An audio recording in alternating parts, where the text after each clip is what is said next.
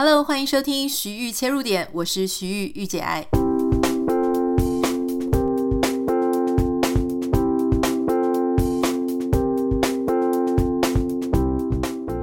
欢迎收听今天的节目。我相信在这几天呢，其实大家还是陆陆续续非常有在注意关于立委受报的新闻嘛。那这个新闻在延烧到现在哈，我记得我们上个礼拜有谈到世人的这个主题，要怎么样看人，怎么样了解一个人讲话的脉络、做事情的脉络哈。那当然，如果你遇到真的很高手的那样子的。故意来骗子、来骗你的、来接近你的，其实我也没有把握说，如果我们自己遇到，到底能不能够第一时间内就识别。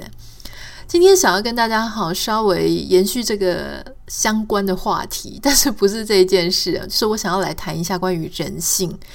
今天我们要介绍一个心理学非常著名的实验哈，这个实验呢，它是。让我真的是看这个实验的影片啊，我看到流眼泪。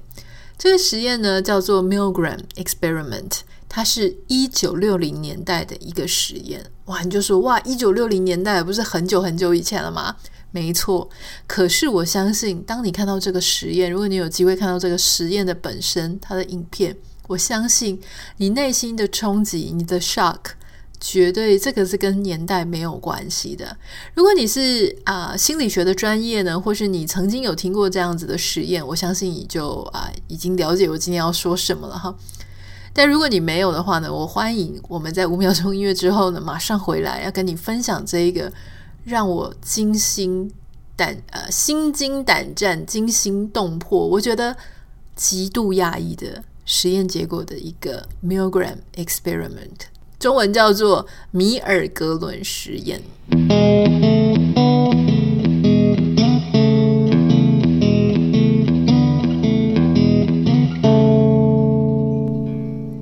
关于这个米尔格伦实验啊，它的科学家是叫做 Stanley Milgram，好，史丹利米尔格伦这位。科学家呢，他其实在一九六三年的时候呢，在耶鲁大学心理学期刊发表了这样子的一个研究。我们现在叫它 Milgram 啊、Experiment 米尔格伦实验，其实它有另外一个名称啊，又叫做权力服从研究。这个实验呢是这样子的哈，呃，他们就在报纸上刊登这个广告，然后寄出很多的广告信，就是请大家来受试啊，就是来受测验。那这个。测验呢，就是呃的地点就在耶鲁大学的一个老旧的校区的一个地下室。那他们就是找了四十位，从二十岁到五十岁，有男生有女生，然后大家的学历呢，从国小没有念完到有 Doctor 的学位的，通通都有。换句话说呢，就是他的年龄分布啊，然后呃学历分布啊，性别分布都是有去做各种不同的取样。好。那这些这个受试者呢，他们就会两两一组啊。那事实上呢，就是你会看到，就是有两个人会进来房间里面哈，但是你不知道，哎，其实这个当中呢是有猫腻的。两个人进来之后呢，他就会跟你说：“好，我们今天要做的实验叫做处罚到底能不能够刺激学习成果。”啊，所以呢，一个人要扮演老师的角色，一个人要扮演学生的角色。这个扮演老师的角色的人呢，你要念题目；然后这个扮演学生角色的人呢，你要负责回答。好，那如果你答对了的话呢，没问题；你答错了的话呢，诶，这个老师就会按下这个电力电极的部分，会电这个学生，看看学生会不会因为这个电极而让他学的比较好。这个时候呢，呃，这个。科学家他就会带着这两位哈，先带学生进去这个他的房间里面哈，这个房间就是这个空间里面分成两间嘛，用墙分成两间，一间是老师所在的地方，一间是学生所在的地方。那这个科学家呢，他就会说：“哎，我先带这个带你们两个先去看学生的房间。”他就跟学生说：“好，你待会手就会扣着这个哈，这个就会导电，那就会讲说：哎，那待会就会。”根据每一题哈，你的电力会慢慢的逐渐增加。如果你第一题错，这个电力最弱；第二题又错，电力就会开始增强；第三题再错呢，哈，就会一直一直一路增强。这个学生跟老师他们就是同时都在听他讲解嘛。学生就会说啊，可是我心脏有问题，我以前曾经有有心脏病啊，没有办法接受太多刺激，这个会不会有问题啊？会不会有危险啊？这个科学家就跟他说：“哦，这个就只是处罚的呃概念而已，他不会真的对你造成什么危险啊。”安娜，安娜，好，放心。那这个也就是说，这个担任老师的的人，他也已经他也有听到这一切，就是他有听到这些。好，那这个时候呢，学生就留在他的房间里面。这个科学家再把这个老师呢带到老师的房间里，他就会跟他讲说：“好，你是扮演老师的角色，所以呢，这边有一个机器，这个机器长得很像一个收音机，老式收音机的那种很大台的，上面有一大堆的按钮。这个按钮呢，从最左边到最右边就是伏特的差异，哈，五十伏特啊。”七十五伏特，什么九十伏特，一百零五伏特，一百一十伏特，一百多，两百多，三百多，四百多。每一个伏特的按钮下面都会对应说，哦，这个是很轻微的电力，这个是一般电力，这个是稍微严重的电力，这个是非常严重的电力，这个是极度严重的电力，这个是危险的，那个是超级危险，会致命的。那他就跟这个老师讲，好，就说那。就是你待会就会一一个一题一题问他，然后当他答出第一题，你就是往右按一格，就是往上再加一个电力，再加一个电力。好，这个老师呢一开始就坐下来，好，他就开始读题目。读题目之后呢，好，他就开始读题目嘛。一开始学生都会答对，接下来呢，学生就开始答错。啊，第一次答错的时候呢，哎，这个老师他就会按下最轻微的电力，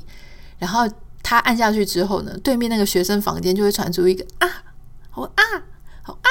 好，就是随着他讲错的次数越来越多，那个电力越来越强，对面传来的惨叫声就越来越惨，越来越凄厉，一直到按到一百五十伏特的时候，对面那个惨叫几乎是已经是非常痛的感觉了哈。那他们就会在一百五十伏特的时候，这个学生呢，他就会说：“哦，让我出去，让我出去，我不想要再做研究了，我的心脏很不舒服。”这个时候，这个当老师的这个受试者，通常啊，他们就是会开始看科学家，就是看他们，因为科学家坐在他们后面嘛，跟老师坐在同一间，他们就常常会转过头去看这个科学家，说：“哎，这个对，他说他不想要再做这个实验了。”那。现在要怎么办？那通常这个科学家呢，他就会回复他说：“请继续做啊，请继续做实验。”你听到这里的时候，你会不会觉得这什么实验啊？难道真的这个实验会让人家受伤吗？哈，事实上呢，这个实验里面最有趣的部分是，它其实不是它的用意。这个实验真正的用意，并不是在看处罚会不会增呃促进一个人的学习能力，其实不是的。这个实验真正的目的是在测试这个当老师的这一个人，他在多少电力的时候，他对对方造成多大伤害的时候，他有勇气去喊停，他有勇气真的做出喊停的行动跟举止，跟离开这个科学家的命令，哈。换句话说呢，其实你这样就可以猜出来了。对面那个房间里面扮演学生的他其实是演员呐，哈，他们其实是班底。他就是照着一百五十伏特的时候，他要讲他的心脏不舒服了，然后接下来越叫越惨，越叫越惨，哈。那其实他也不是真的自己演员在叫了，他们有一个录音机，所以大家得得到的、听到的这个惨况、听到的叫声是一致的，是被控制住的，哈。那当这个。电力到三百伏特的时候呢，他对面就是会非常的激烈的惨叫，然后再继续下去的时候呢，诶，他就开始不回答了，啊，就是好像已经被电昏了，或是他再也不想呃配合这个合作，然后一直电到后面都没有声音了，就对了。那他们就是想要测试说，这个受试者其实只有一位，就是当老师的那一位嘛，好，他们想要看到这个当老师的这个人，他在科学家的命令说。可是所谓的命令，其实不是言语，并不是很凶的那种命令，只是很中立的、没有表情的跟你讲说，这个是实验要求我们做的，所以请你继续做下去，好，或是说呢，呃，实验没有要求我们停，所以请你继续做下去，好，他是这样子的一个你会觉得他是命令，可是他并不是很凶，他也不带威吓，也没有说，呃，你出去你就会被告啊，什么都没有。他只是跟你讲说，这个实验要求我们继续做下去，你不能离开，你必须要做，哈，就是这样子的一个语气。那你就会想说，哎，那这个实验里面到底，你也可能现在会想说，哎，那到底有多少人他会在中途会离开？到底又有多少人，他会真的很残忍的一直把人家电到四百五十伏？那个上面明明就写这个会致命的，你觉得呢？当我在看这个影片的时候，哈，我其实心里想说，应该一般人都很有人性啊，看他听到对方就是电到不行、电到很痛的时候，应该就会停止了吧？没有想到，当我在看这个实验的影片，哈，因为科学家有同步录出来这个影片，而且有得到这些受试者的同意，然后播出来。没有想到，我在看到的时候，发现一个非常有趣，但也很心痛、也很震惊的一个整个过程。一开始大家还在什么？一开始呃，第一次、第二次被电五十伏、七十五，哎，那种小小的电一下的时候，每一个扮演老师的这个人都笑了，就是有一种做恶作剧的那种快感的那种笑，哈，也有可能是紧张的笑。但是开始一路电电电电到一百五十，也就是对面那个学生，他说我的心脏很不舒服，我不想再做的时候，每一个人在一百五十伏特的时候都会有一个同样的反应，就是往后看这个科学家。科学家跟他讲说，请你继续做这个实验，要求我们继续做下去。确实有一些人在这个时候就会跟科学家有起这个就是 argue 了，就是他会去争论，就是说。可是他说他不想了，我觉得这个实验不能够逼他哦，不想做还继续做，或是说他会跟你讲说，我干脆就不要拿你这个呃实验给的奖金。哈，这个奖金差不多是新台币一千块左右啦，以现在的钱来换算的话，那这些当 teacher 当老师的人，他就会说这个钱我还你，哦，这个实验我不做了，除非你去看他，我要确定他没有问题。哦，我才要继续做下去。这个可能跟你现在想的反应，好，你觉得你自己可能也会是这样很有道德勇气嘛？对不对？我们都是这样想的。可是呢，确实也有很多人，他在科学家坚持说，请继续，啊，这个实验要求我们要继续，请不要中断，请继续，哈，他们真的就会觉得很不妥，可是转个身，哎，又继续做下去。你就会想说，真的吗？真的很多人会这样子继续做下去吗？哈，诶，我跟你讲，真的还不少。甚至其中有一个人啊，他明明一开始哦，到一百五十伏的时候，他就跟对方讲说，他就很认真的告诉这个科学家说，我是不可能好什么这样继续做下去的哦，除非你们一定要去确认这个人没有问题。然后他就是非常的反对。可是呢，当这个科学家跟他讲说，啊，讲两次，讲三次，说，请你继续做下去，诶。他居然转个身，就好像没有办法拒绝的样子，就继续做。然后对面越叫越惨的时候呢，这个人就翻过来跟他就问科学家说：“诶，他如果被电到怎么办？你要负责吗？”科学家就说：“没有问题啊，任何的肉体的受伤我来负责，或任何的法律问题我来负责。”当听到这样子的话的时候呢，诶，这个当老师的人明明就觉得自己很残忍，明明就觉得自己在做不对的事情，明明就觉得对面好像已经撑不住了，他居然翻过头又继续做。好，对方已经惨叫到最后呢，诶，到三百伏特的时候，那个学生那一端已经没有声音了，就是他问了问题，对方已经没有在作答了，感觉好像昏过去了。这个人呢，他问科学家说：“诶，他已经没有声音了，该怎么办？”科学家跟他说：“没有声音，只要超过时间也是算是答错了，所以要继续电。”那这个人觉得不太 OK，但他真的就继续电下去。然后呢，他就这样子一路电到四百多。他每一电哈，他都自己一直问这个科学家说：“这样真的好吗？有出问题的话，你要负责哦。”水标虽然这样讲，可是他的举动却继续的电。也就是说，他明明觉得不好。他明明觉得很犹豫，他明明觉得对面一定是出事了，一定是有问题了，可是他的手却一直电下去。你可以猜猜看，最后他真的是把人电到四百五十伏特，也就是他一开始说他不可能这样做的，可是却在有一种无形的科学家跟他讲说：“你已经答应要做这个实验了，所以请你把这个实验做完。啊、这个实验好，有任何的受伤我来负责。”居然在这样子的话语下，好，他就真的做了他觉得他不会做的事情，他觉得他不该做的事情，他觉得会伤到人的事情，他就做了。你觉得有多少人，百分之多少的人是像他一样呢？原本这个科学家在做这个实验之前，他们预估是百分之十的人会这样不由自主的，好，接受这个命令，会做出他们不想做的事情。没有想到，结果是超过百分之六十的人都电到百分之啊，都都电到四百五十伏特。你不觉得这个结论是非常惊人、非常夸张？也就是说，有百分之六十几的人。他们觉得不妥，可他却继续的做下去。他觉得他没有办法离开那样的实验。换句话说，里面有百分之三十几的人，他做到一半的时候，他觉得这个事情非常不妥，他觉得他没有办法再做下去。那科学家后来就是会访谈他们，也会告诉他们说，哦，这个事情是其实是是怎么样怎么样，把这个实情全部告诉他们。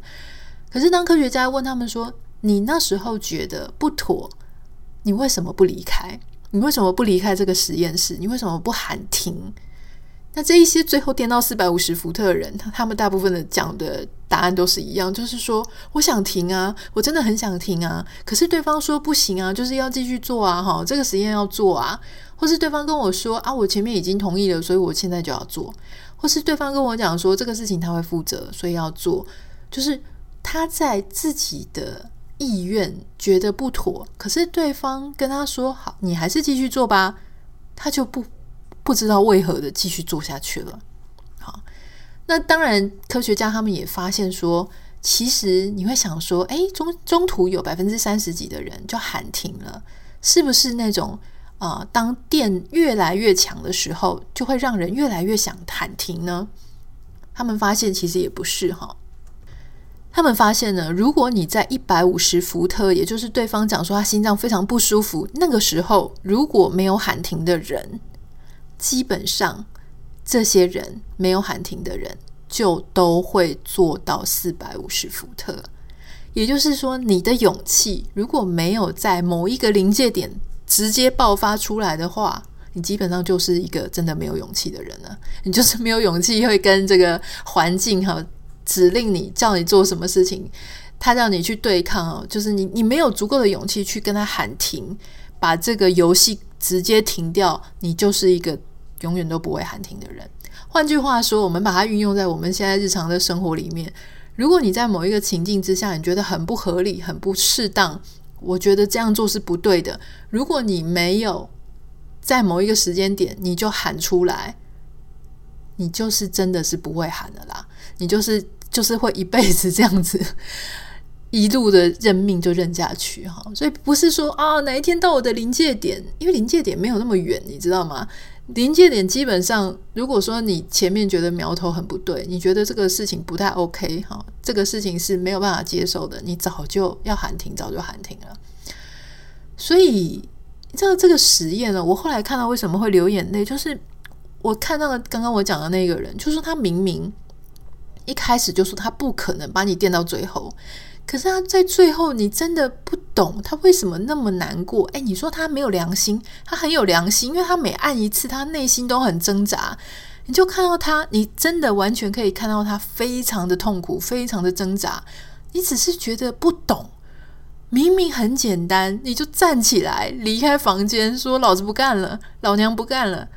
你为什么做不到这么简单的事情？你为什么就觉得你必须要留在那里？你没有办法跟这个叫你做的人对抗？你为什么这么觉得自己无能为力？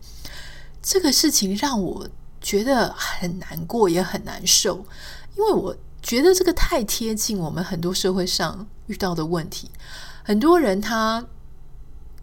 跟着这个。漩涡哈，或者是跟着一些他觉得他没有办法逃脱的网络，没有办法逃脱的背后的隐形的力量一起作恶。我不能不做啊，因为大家就是这样子做啊，我老板就是这样讲啊。啊，大家就是这样期待我啊。好，这个我就是反正我就是觉得我有压力啊，我有必须要把它继续做完的压力。就算我觉得这件事情真的是很夸张、很不对，对全民福祉都不对的事情，但我还是蒙着眼睛，我就继续做下去。